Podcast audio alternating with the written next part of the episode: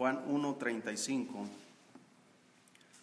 El siguiente día otra vez estaba Juan y dos de sus discípulos, y mirando a Jesús que andaba por allí, dijo, He aquí el Cordero de Dios.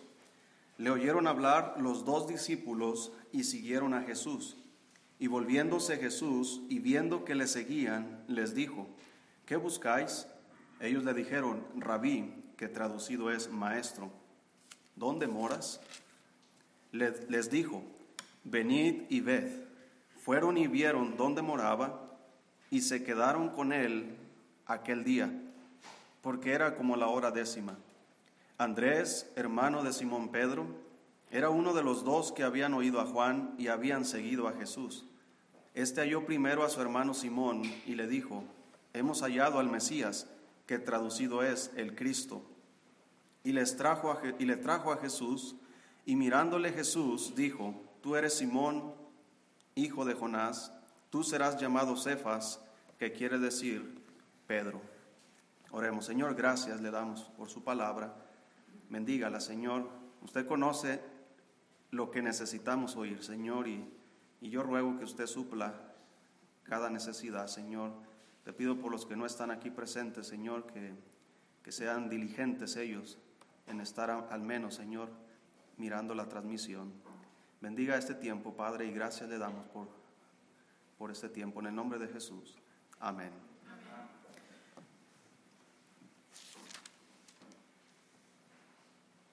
Estos dos hombres, discípulos de Juan el Bautista, están con Juan. Eh, Juan es un hombre enviado por Dios para preparar el camino del Señor.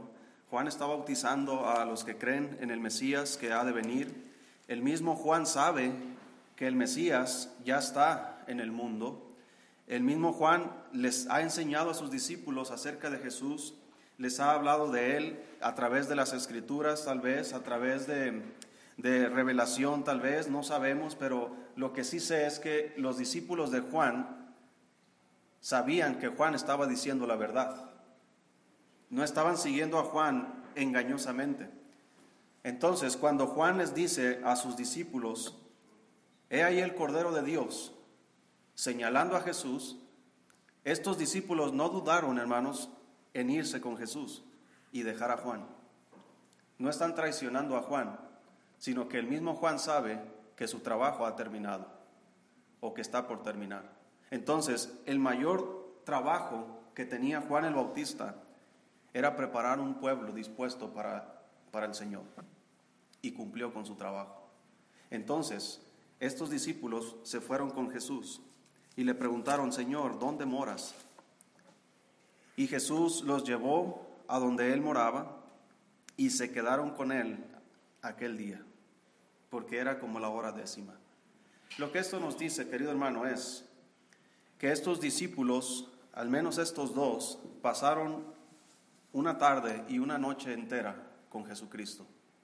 ¿Qué tanto se puede aprovechar pasar una tarde y una noche entera con Jesucristo? Jesucristo no es cualquier persona. Jesucristo, hermanos, la sola presencia de Jesucristo trae paz.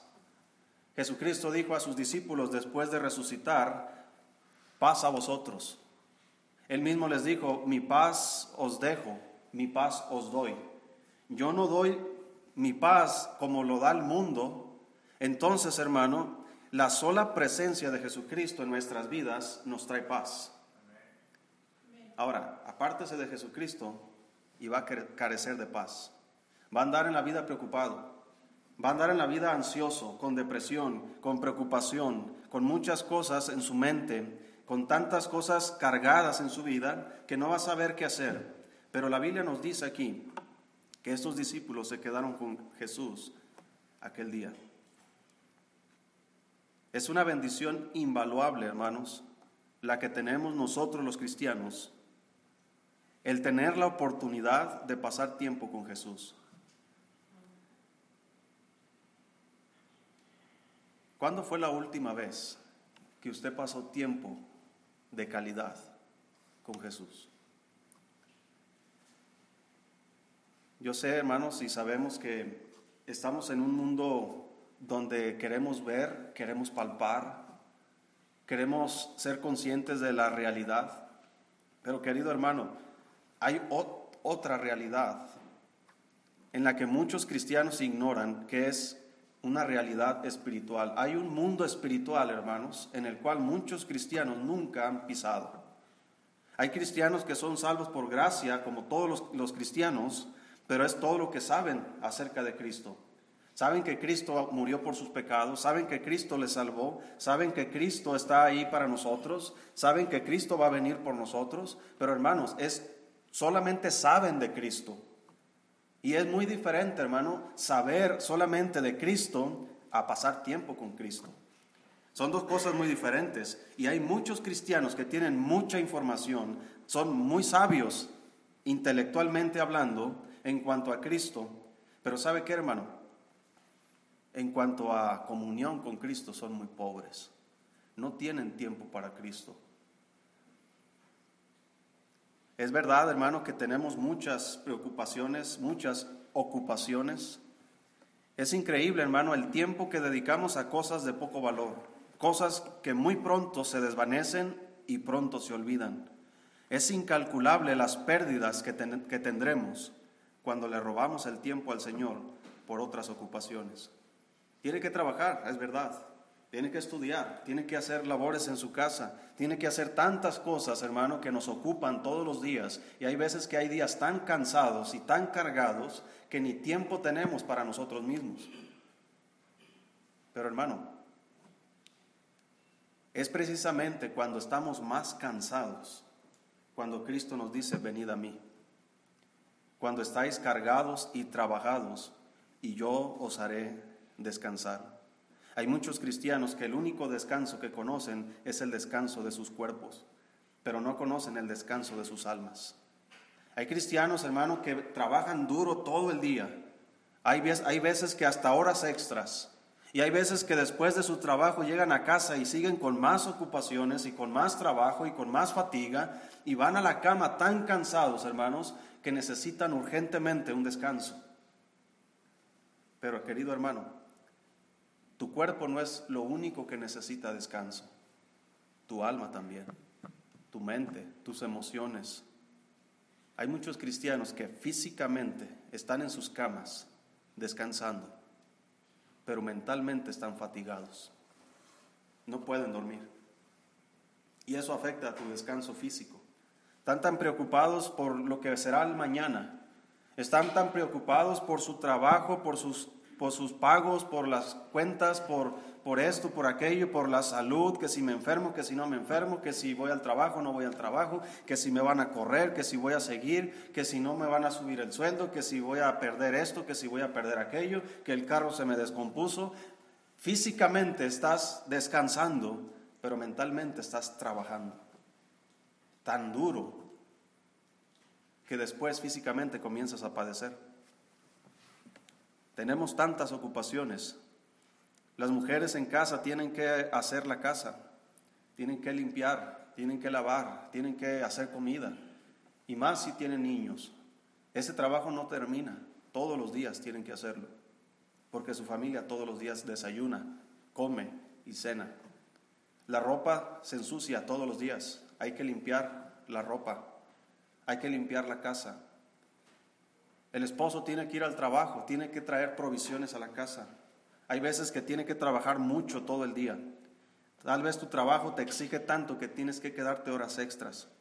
Tantas ocupaciones, hermano, que al final del día ni siquiera pensamos en pasar tiempo con Jesús. Puedes seguir así todos los días y puedes terminar tus días, tu vida, de esa manera y nunca habrás descubierto esa paz que da el Señor a los que están con Él. Mira, si tú crees que has conocido la paz del Señor, no sabes lo que es la paz del Señor. Si estás tan ocupado y no lo atiendes a Él. Aunque es verdad, hermanos, que tenemos ocupaciones reales y que debemos ser diligentes en atender, quiero enseñar, hermano, un principio que podemos tomar para determinar el tiempo que debemos pasar con el Señor. El principio fundamental, hermano, es que debemos pasar tiempo con el Señor todos los días. Todos los días. Eso no debe cambiar nunca. El siguiente principio es que no hay un límite de tiempo, hermano, que podemos pasar con Él. Lo que es verdad es que entre más tiempo pasemos con Él, mejor. No hay un límite de tiempo, pero entre más tiempo pasas con Él es mejor. El siguiente principio, hermano, es que cada día tiene su propio afán. Por lo tanto, las ocupaciones varían de día en día, lo que supondría un conflicto, hermano, en nuestro tiempo con el Señor. Y más si no es una prioridad nuestra el pasar tiempo de calidad con el Señor. Por lo que el primer tiempo a sacrificar por otras ocupaciones es nuestro tiempo con Él. Así que, si no haces una prioridad al pasar tiempo con Él, no lo harás. Y te estarás exponiendo a las tentaciones y al pecado y te perderás de muchas bendiciones. La Biblia, hermanos, nos muestra, el mismo Señor Jesucristo nos muestra el tiempo mínimo que deberíamos de pasar con Él cada día. Vamos a Mateo capítulo 26.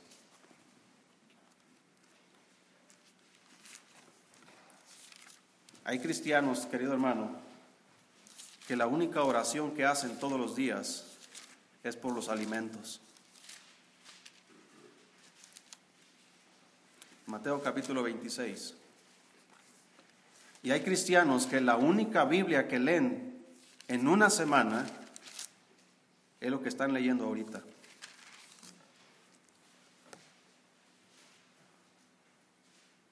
Y luego se preguntan los cristianos, ¿por qué, ¿por qué me pasa lo que me pasa? ¿Por qué ando así? ¿Por qué, por qué Dios no me, me bendice a mí?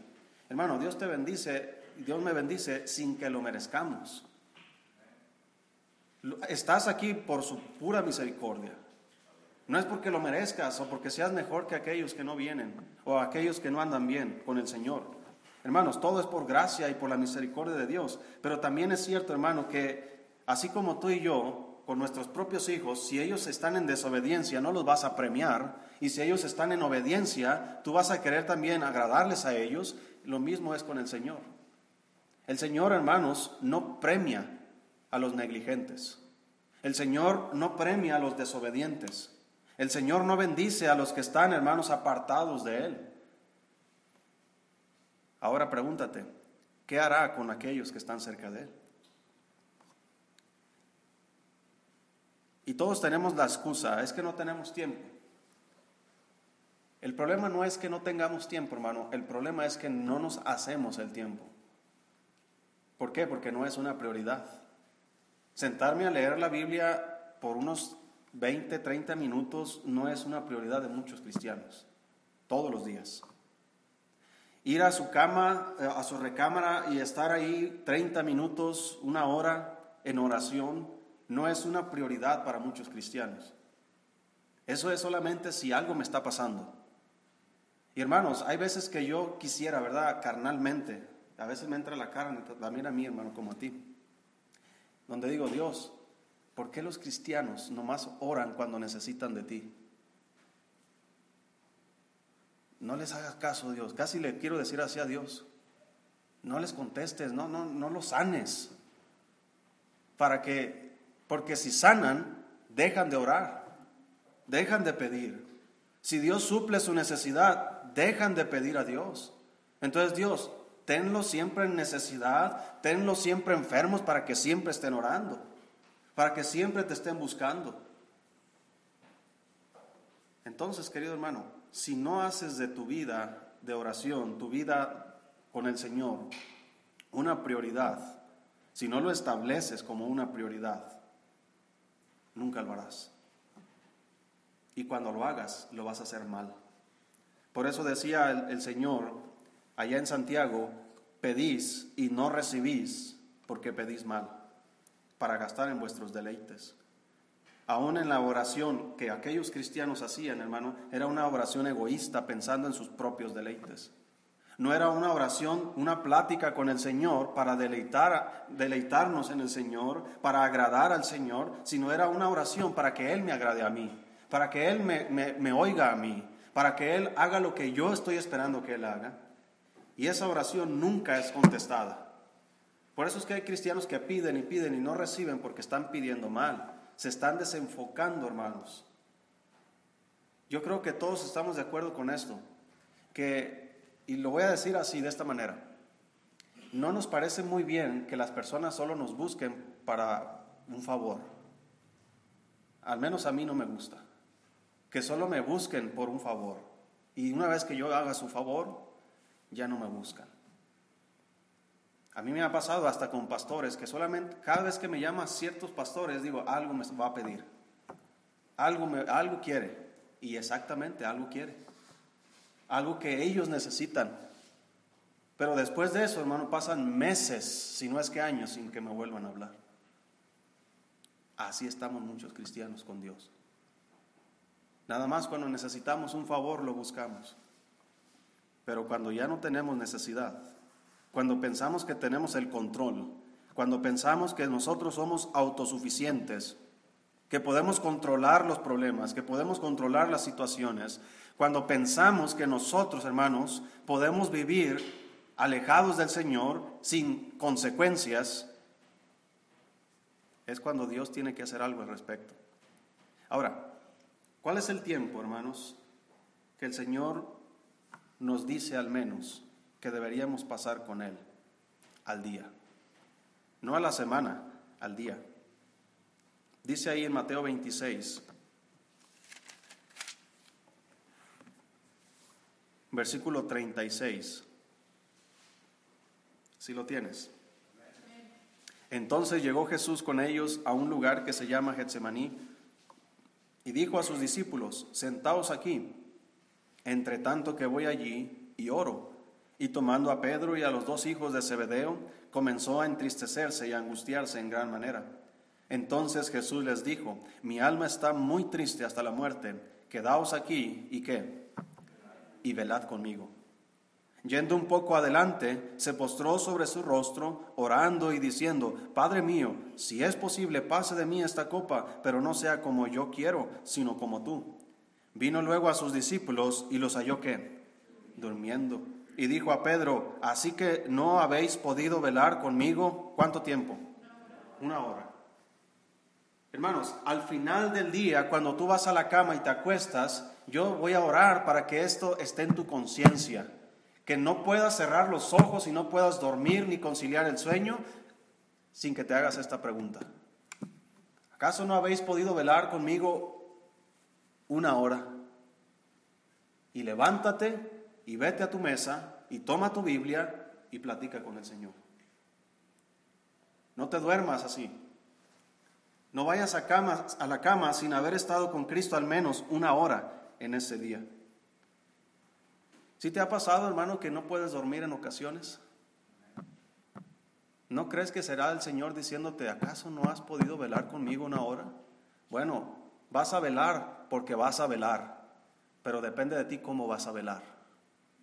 ¿Vas a velar y descargar tus preocupaciones conmigo o vas a velar pensando en tus propias preocupaciones? ¿Vas a, no vas a poder dormir y vas a pasar el tiempo conmigo o no vas a poder dormir y vas a estar solo y preocupado y no vas a descansar?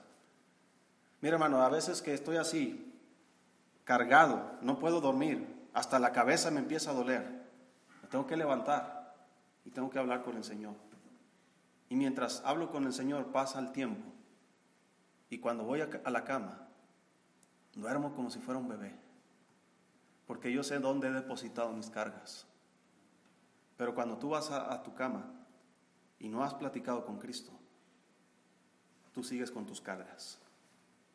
Y estás ahí en la cama, te volteas para un lado, te volteas para el otro, te levantas, vas al baño, vas a la, la cocina, te haces una hamburguesa, no sé, hay muchos que así hacen, ¿verdad? y van a, ver qué se comen y luego andan preocupados, se rascan la cabeza y se mueven para acá y se mueven para allá, van, sacan al patio y, y no pueden dormir. Y el Señor está nomás mirándote, que estás como loco dando vueltas en tu casa. en tu cama y el Señor dice, ¿no has podido velar conmigo una hora? Una hora al menos. Simón, ¿por qué no has podido? Así que no habéis podido velar conmigo una hora. Versículo 41, velad y qué? Y orad para que no entréis en tentación. El espíritu a la verdad está dispuesto, pero la carne es que, hermano, débil. Sabemos este principio y lo hemos escuchado muchas veces, se nos han predicado muchas veces que nuestro espíritu quiere, pero mi carne es débil. Pero muchas veces hemos tomado este versículo como pretexto para no hacerlo. Ah, es que mi carne es débil. Bueno, es, tu carne es débil porque le haces caso. Quítale el poder a tu carne y vas a ver cómo tu espíritu va a hacer lo que Él quiere. Porque aquí no es, hermanos, de, de poder, sino de querer. Hay cristianos, hermano, que ni siquiera tienen, como el espíritu está dispuesto hay cristianos que sus espíritus, hermano, ni siquiera están dispuestos. Son autosuficientes. Y, hermanos, Dios no nos ha creado autosuficientes. Dios no nos ha creado, hermanos, para vivir independientes de Él. Él nos ha creado para vivir dependientes de Él. Hermano, si tú entendieras que nuestras vidas están en las manos de Dios, entonces tú estarías más tiempo con el Señor. Pero pensamos, hermano, como si Dios no tiene el control, como si Él no, no tuviera el poder y la capacidad de quitarte aquello que te hace apartarte de, apartarte de Él. Dígame, hermanos, el Señor no tiene el poder, la capacidad así, en un segundo, en un abrir y cerrar de ojos, de quitarte tu trabajo. Lo tiene.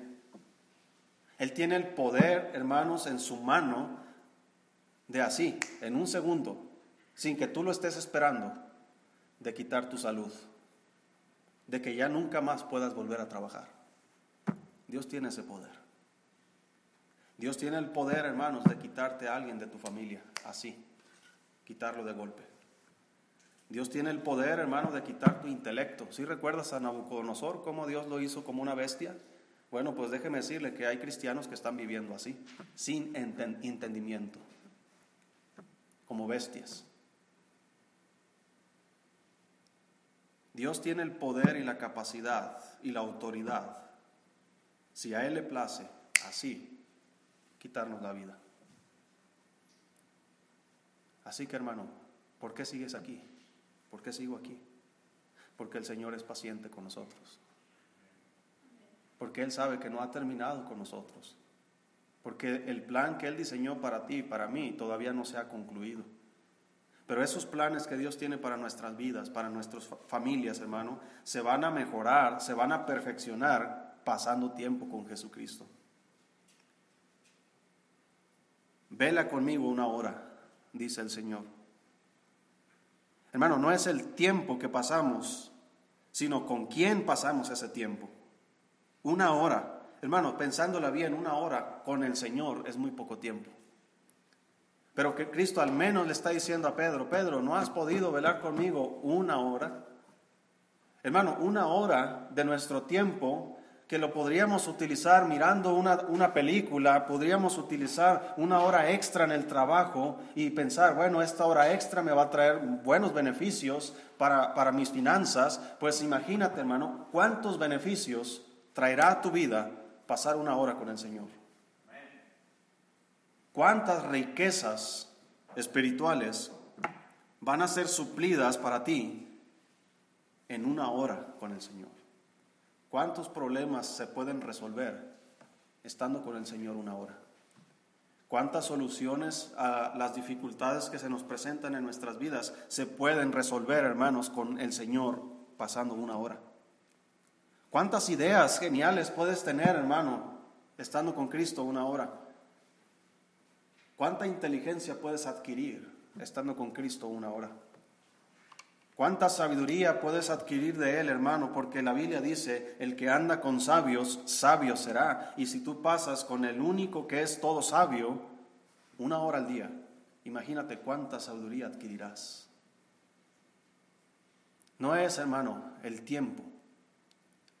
Hay cristianos, hermano, que piensan, ese es el otro extremo, donde quieren espiritualizar todo. No, es que yo ya leí 40 capítulos este día. Y ya oré tres horas seguidas. Y ayuné todo el día. Eso suena más a los fariseos. Donde ese asunto se trata de mis logros, lo que yo he logrado. Mire, yo leí toda la Biblia. Mira, yo oré tanto. Mira, yo ayuné tanto. E, entonces el Señor dice, el tiempo que vamos a pasar juntos no se trata de ti, se trata de mí, dice el Señor no es cuánto tú eres, no es cuánto tú has ganado, no es cuánto tú has crecido, sino simplemente, hermano, es, quiero pasar tiempo contigo, quiero platicar contigo.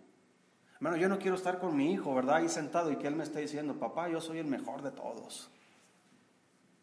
Pues sí, a mí no me puedes ganar. ¿Verdad? Te juego unas vencidas y no me vas a ganar. ¿Verdad? Una vez el que me enseñó a mí música,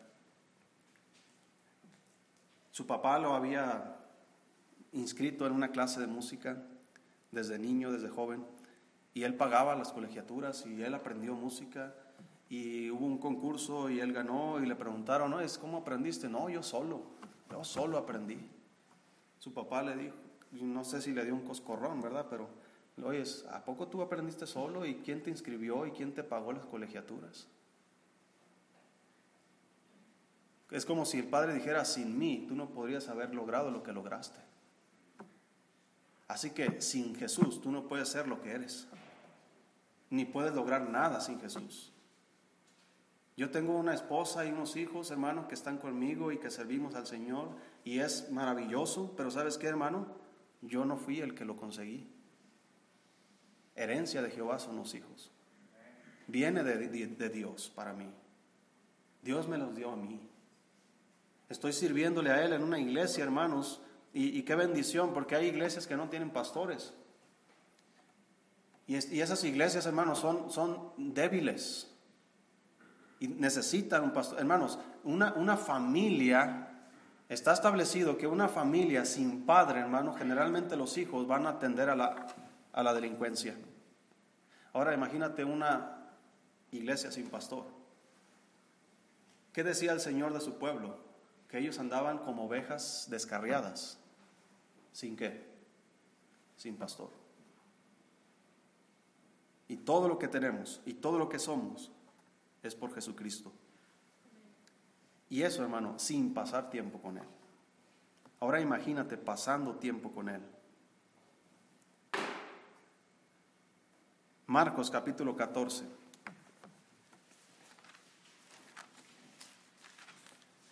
Vela conmigo una hora.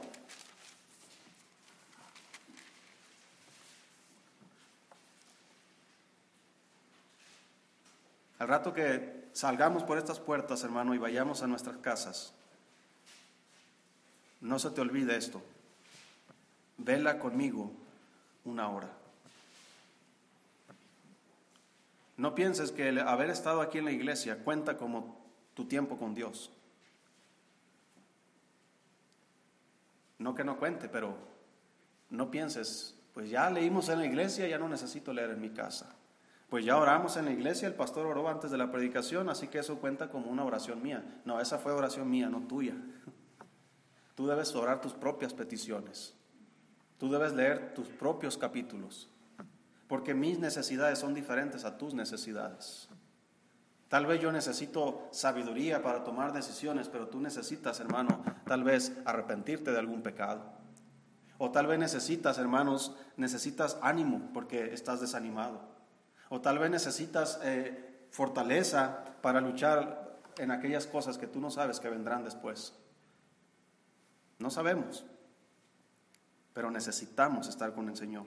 Dice Marcos capítulo 14, versículo 32. Vinieron pues a un lugar que se llama Getsemaní y dijo a sus discípulos, sentaos aquí entre tanto que yo oro. Y tomó consigo a Pedro, a Jacobo y a Juan y comenzó a entristecerse y a angustiarse. Y les dijo, mi alma está muy triste hasta la muerte, quedaos aquí y velad. Yéndose un poco adelante, se postró en tierra y oró que si fuese posible pasase de él aquella hora. Y decía, Abba Padre, todas las cosas son posibles para ti. Aparta de mí esta copa, mas no lo que yo quiero, sino lo que tú. Vino luego y los halló como durmiendo. Y les y dijo a Pedro, Simón, ¿duermes? ¿No has podido velar cuánto tiempo? ¿Una hora? Velad y orad para que no entréis en tentación. El espíritu a la verdad está dispuesto, pero la carne es débil. Otra vez fue y oró diciendo las mismas palabras. Al volver, otra vez, los halló que durmiendo, porque los ojos de ellos estaban cargados de sueño, y escucha esto hermano, y no sabían qué responderle. Porque no hay excusa que valga, hermano, para estar dormido y no estar con el Señor velando. Cuando oras, hermano,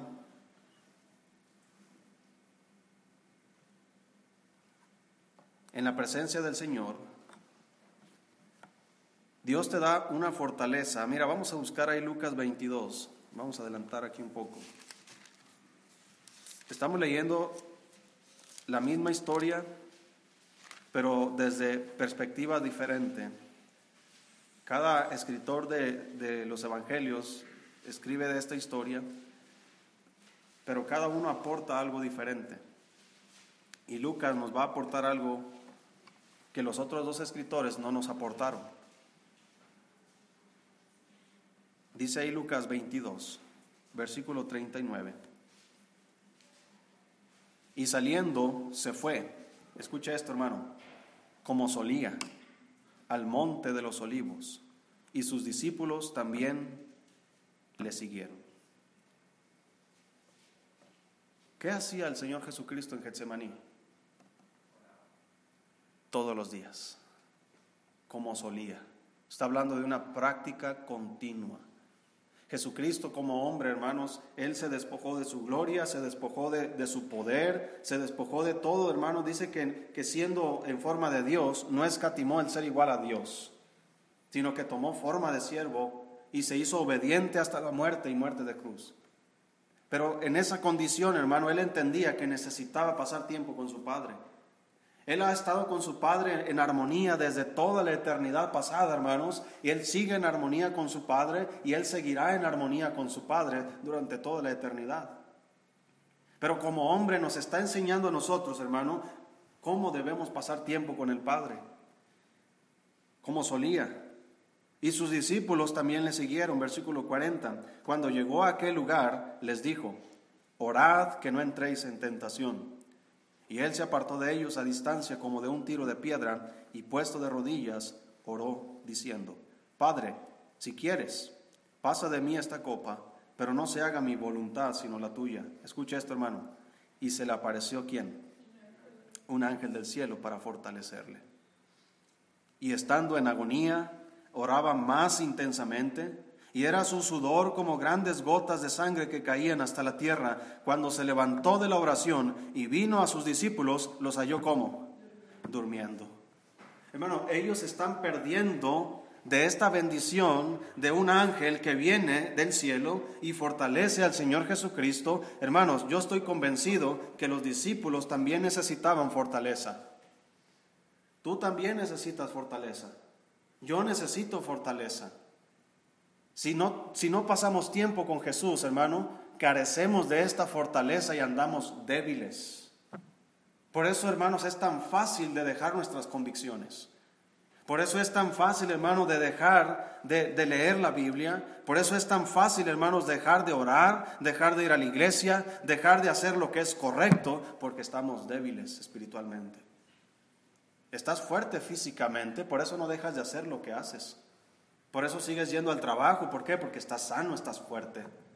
Por eso sigues en la escuela. ¿Por qué? Porque sigues todavía con la posibilidad de hacerlo. Pero espiritualmente, hermano, muchos cristianos no tienen posibilidad de nada. Llega el primer problema y nos tumba. Llega el primer conflicto y ya estás preocupado. Llega una necesidad y pierdes de vista que Dios provee nuestras necesidades y comienzas a buscarlas por otros lados. Todo por no pasar con el Señor al menos una hora. Ellos estaban ahí. Sí, sí recuerda, hermano, que cuando Cristo se transfiguró, estaban estos mismos discípulos, Pedro, Juan y Jacobo. Cristo se transfiguró delante de ellos y su rostro, hermano, resplandecía y sus vestidos resplandecían. Y, hermano, se apareció Elías y apareció Moisés.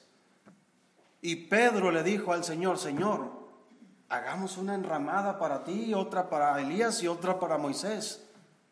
¿Qué está pasando, hermano? Que cuando ellos estaban con Jesús, vivos, me refiero a despiertos, ellos podían ver los milagros que podían ocurrir en la presencia de Dios. Ellos habían visto a Elías habían visto a Moisés, aunque no entendía lo que decía. Ahora que están con Jesús aquí,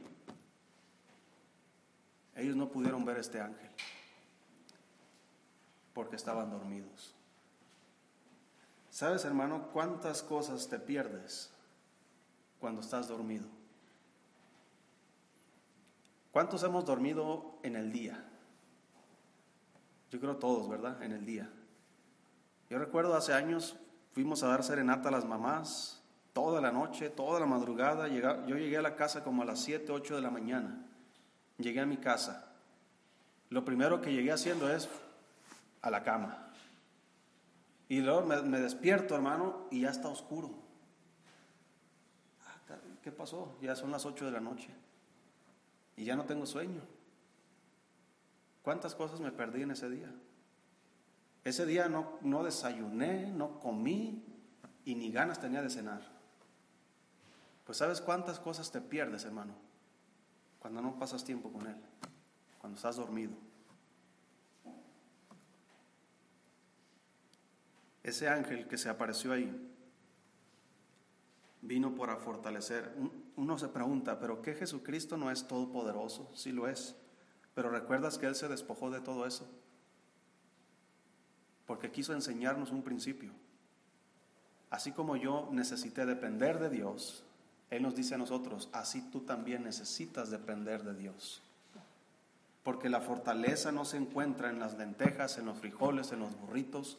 Físicamente sí, pero no solo de pan vivir el hombre la fortaleza para tu vida, para tu matrimonio, para tu familia, para, para criar a tus hijos, la fortaleza espiritual para levantarte de los problemas, la, la, fortaleza espiritual que necesitas para vencer las tentaciones y el pecado, solamente pueden venir de Jesucristo.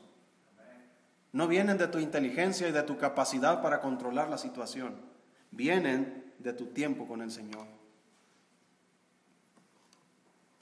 Así que, cuando oras, hermano, entras en una esfera espiritual. Pero los, los discípulos aquí se perdieron eso por estar dormidos.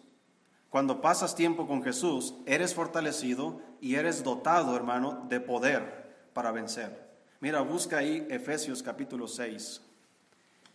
Aquí nos explica la Biblia qué es lo que pasa cuando Dios te fortalece.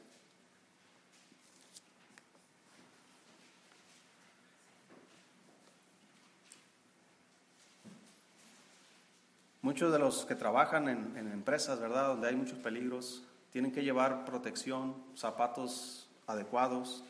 Dependiendo del área donde estás trabajando, tienes que traer casco, guantes, lentes, tienes que traer cierta protección, cierta ropa, porque vas a enfrentar peligros. Pues déjame decirte, hermano, que espiritualmente todos nosotros experimentamos peligros nos enfrentamos a peligros. Pero espiritualmente hablando, hermano, muchos cristianos están desnudos. Muchos cristianos enfrentan, hermanos, estos peligros sin la mínima arma posible. Y es la razón por la cual somos vencidos. Pero dice en Efesios 6, versículo 10, por lo demás, hermanos míos, fortaleceos en quién, hermanos? En el Señor y en el poder de su fuerza. Vestíos de toda la armadura de Dios para que podáis estar qué? Firmes contra las acechanzas de quién? El diablo te acecha, hermano. El diablo nos acecha. Tu matrimonio es acechado por el diablo. Tú estás ahorita con tu esposa, con tu esposo ahí, sentado, y piensas, todo está bien, pero no sabes que a un lado de ti, alrededor de ti, el diablo te anda acechando. Una oportunidad que le des, una oportunidad que le dé yo, y el diablo nos devora. Así que vestíos de toda la armadura de Dios, para que podáis estar firmes contra las acechanzas del diablo, porque no tenemos lucha contra sangre y carne, sino contra principados, contra potestades, contra los gobernadores de las tinieblas de este siglo. Escucha esto, hermano, contra huestes espirituales de maldad en las regiones que en el mundo espiritual. En un, en un ambiente, hermano, donde solamente los que pasan tiempo con Jesús pueden tener victoria. Pero entra a este ambiente espiritual sin la fortaleza del Señor. Y hermano, si recuerdas que en Getsemaní, cuando Jesucristo fue apresado, esposado, había un joven que salió huyendo desnudo. Uno se pregunta, ¿por qué está esa historia ahí? ¿Qué, puedo aprender yo de, yo de eso? Bueno, ¿qué pasó más ahí? Pedro sacó una espada, ¿sí recuerdas? Y le cortó la oreja al, siervo del sumo sacerdote. Pedro está peleando contra carne y sangre. Traía espada, hermano, para pelear, sí. Pero ¿cómo le fue en el ámbito espiritual? Cuando le preguntaron, tú también eres de ellos, ¿Él estaba listo y preparado para luchar contra esas acechanzas del diablo? No, yo no conozco a ese hombre. Muy valiente para, para querer matar a ese hombre, pero muy cobarde para reconocer a su Señor. Así estamos nosotros los cristianos.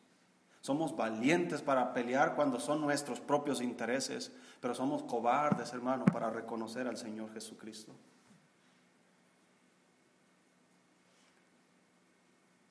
Y Él es nuestro Señor. Y él, de Él viene nuestra fortaleza. Hay huestes espirituales, estamos hablando de miles, millones de demonios acechándonos. Si no fuera por la misericordia de Dios, hermano, ya habríamos sido destruidos desde cuándo. Versículo 13, por tanto, tomad lo que tú quieras de la armadura lo que más se te acomode. ¿Verdad que no dice eso, hermano? Tomad toda la armadura de Dios para que podáis resistir cuando? En el día malo.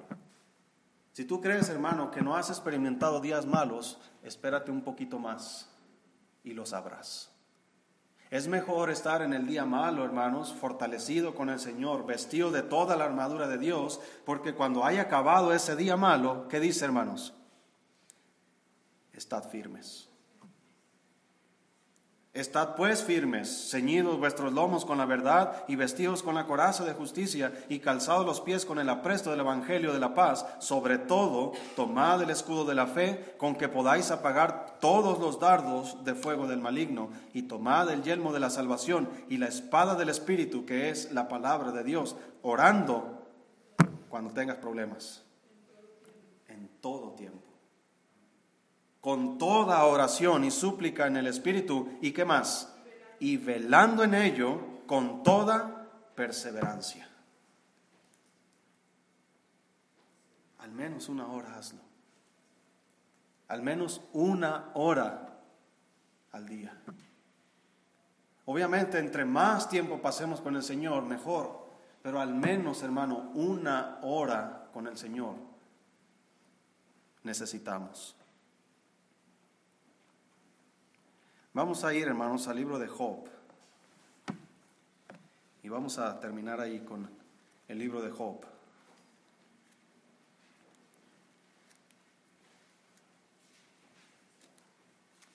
Busca ahí Job capítulo 22.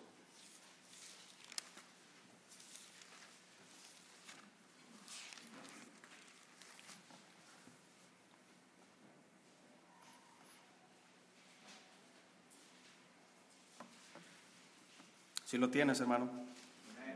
Dice el versículo 12, Job 22, 12. ¿No está Dios en la altura de los cielos? Mira lo encumbrado de las estrellas, cuán elevadas están. Hermano, Dios está en el cielo y Jesús está a su diestra y cuando pasas tiempo con Él, Gracias al Espíritu Santo, ese tiempo que pasas con Él, hermano, lo pasas en el cielo, en el trono de la gracia. hermanos, tenemos libertad para entrar en el lugar santísimo por la sangre de Jesucristo, por el camino nuevo y vivo que Él nos abrió a través del velo, esto es de su carne y teniendo un gran sacerdote sobre la casa de Dios, acerquémonos con corazón sincero, en plena certidumbre de fe, purificados los corazones de mala conciencia y lavados los cuerpos con agua pura, mantengamos firme, sin fluctuar, la profesión de nuestra esperanza, porque fiel es el que prometió. ¿No está Dios en las alturas de los cielos? Mira cuán encumbrados, mira lo encumbrado de las estrellas, cuán elevadas están. Versículo 13, y dirás tú, ¿qué sabe Dios? ¿Cómo juzgará a través de la oscuridad? Las nubes le rodearon y no ve, y por el circuito del cielo se pasea.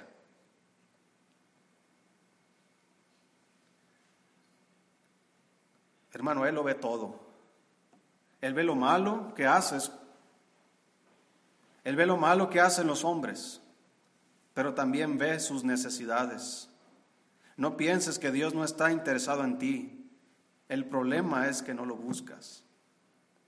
Yo me he sentido así y yo estoy convencido y seguro que tú también te has sentido en ocasiones así, como si Dios, a Dios no le importáramos.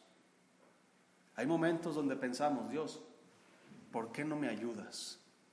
Si tú lees los salmos, tú verás cómo David se expresaba continuamente. ¿Hasta cuándo, Señor, te olvidarás para siempre?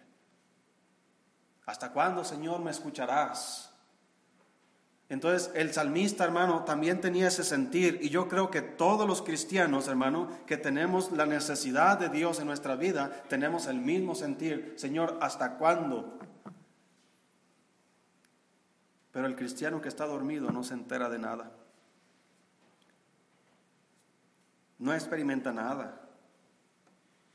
Así que dice el versículo siguiente, versículo 14, ¿quieres tú seguir la senda antigua que pisaron los hombres perversos, los cuales fueron cortados antes de tiempo, cuyo fundamento fue como un río derramado? Decían a Dios, apártate de nosotros. ¿Y qué les había hecho el omnipotente? ¿Quieres seguir la senda de los hombres que no caminan con Dios? ¿Qué le dicen a Dios? Apártate de nosotros. ¿Y qué les había hecho el Omnipotente? ¿Qué mal te ha hecho Jesús que te apartas de Él? ¿Qué mal te ha hecho Jesús que no pasas tiempo con Él? Hermano, te ha salvado, te ha bendecido, te ha colmado de bienes tu casa. Dice ahí, hermano, el versículo 17. Y decían a Dios, apártate de nosotros. ¿Y qué les había hecho el Omnipotente? Les había colmado de bienes sus casas pero sea el consejo de ellos lejos de mí.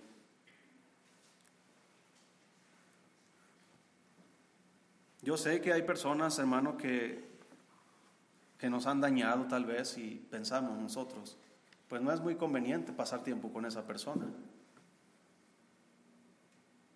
Si te muerde un perro, no creo que quieras ir a visitar al perro para que te vuelva a morder. Pero ¿qué te ha hecho Dios? ¿Qué te ha hecho el Señor Jesucristo? En la mañana cuando tú te levantas y vas al trabajo y ni siquiera pensaste en Él y trabajas todo el día y te esfuerzas todo el día por tu propia voluntad y por tu propio poder y por tu propia sabiduría y regresas a casa en la tarde y, cenas ahí en tu casa y, y descansas y ves un programa de televisión y vas y te duermes y ¿qué te ha hecho Dios para que lo ignores así? ¿Qué te ha hecho? ¿Sabes qué te ha hecho ese día? Te dio la vida. Pudiste levantarte, te dio fuerzas físicas, pudiste ir al trabajo, te cuidó de peligros, te cuidó y te libró de tantas cosas que pasan en los trabajos, aún en la calle. Te regresó con bien a tu casa, tu familia te esperó y estuviste con ellos. Dormiste en tu propia casa, en tu propia cama que Él mismo puso sobre tu cabeza. ¿Qué te ha hecho Dios? Para que día a día lo ignoremos así. Lo único que te ha hecho es bien. Te ha colmado de bienes tu casa. Versículo 21. Vuelve ahora en amistad con Él y tendrás paz. Y por ello te vendrá bien.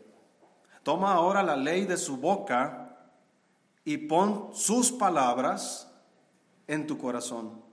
Si te volvieres al omnipotente, serás edificado, alejarás de tu tienda la aflicción, tendrás más oro que tierra y como piedras de arroyos oro de Ofir. El Todopoderoso será tu defensa y tendrás plata en abundancia, porque entonces te deleitarás en el Omnipotente y alzarás a Dios tu rostro, orarás a Él y Él te oirá y tú pagarás tus votos. Determinarás asimismo una cosa y te será firme y sobre tus caminos resplandecerá luz. Vuélvete en amistad con Él. Decía Santiago, almas adúlteras, ¿no sabéis que la amistad del mundo es enemistad contra Dios? Cualquiera pues que se hace amigo del mundo se constituye enemigo de Dios. ¿Qué quiere ser? ¿Amigo o enemigo de Dios?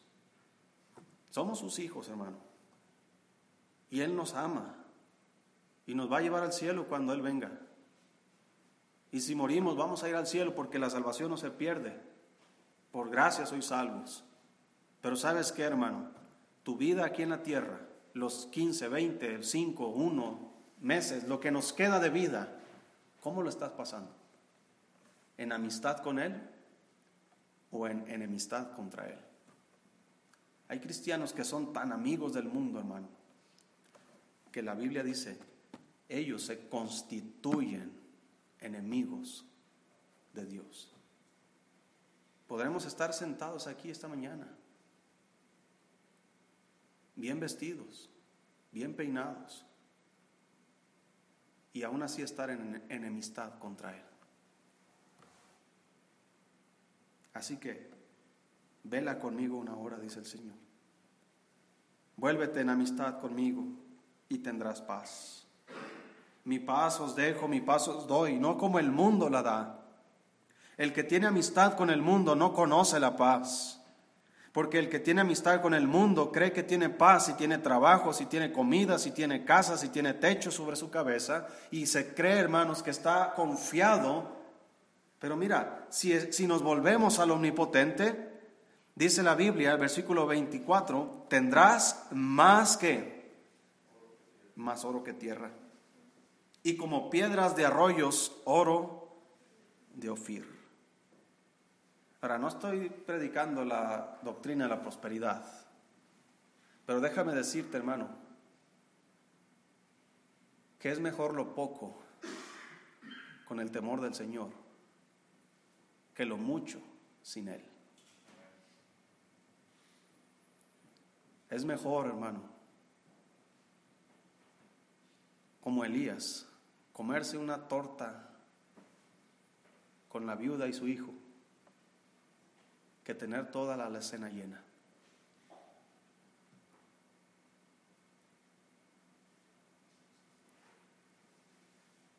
Él será tu defensa, dice. Tú no puedes luchar contra el diablo y sus ángeles. Pero si tú caminas con Cristo al menos una hora al día, el Todopoderoso será tu defensa y tendrás plata en abundancia. No hay ninguna necesidad que tendrás en tu vida. Y si surge una necesidad, hermano, será suplida. Porque entonces te deleitarás en el Omnipotente y alzarás a Dios tu rostro, orarás a Él y Él te oirá. Y quiero terminar en el versículo 23. Si te volvieres al omnipotente, ¿qué sucederá? Serás edificado. Si te volvieres al omnipotente, serás edificado. En uno de los salmos dice, si Jehová no edificare la casa, en vano trabajan los que la edifican. Si Jehová no guardare la ciudad, en vano vela la guardia. Así que, querido hermano, si nos volvemos al omnipotente, aquel que todo lo puede, de aquel de donde proviene nuestra fortaleza y nuestras necesidades, serás edificado. Él mismo edificará tu vida. Busca ahí Isaías 58. Cuando lo tengas te pones de pie. Isaías 58.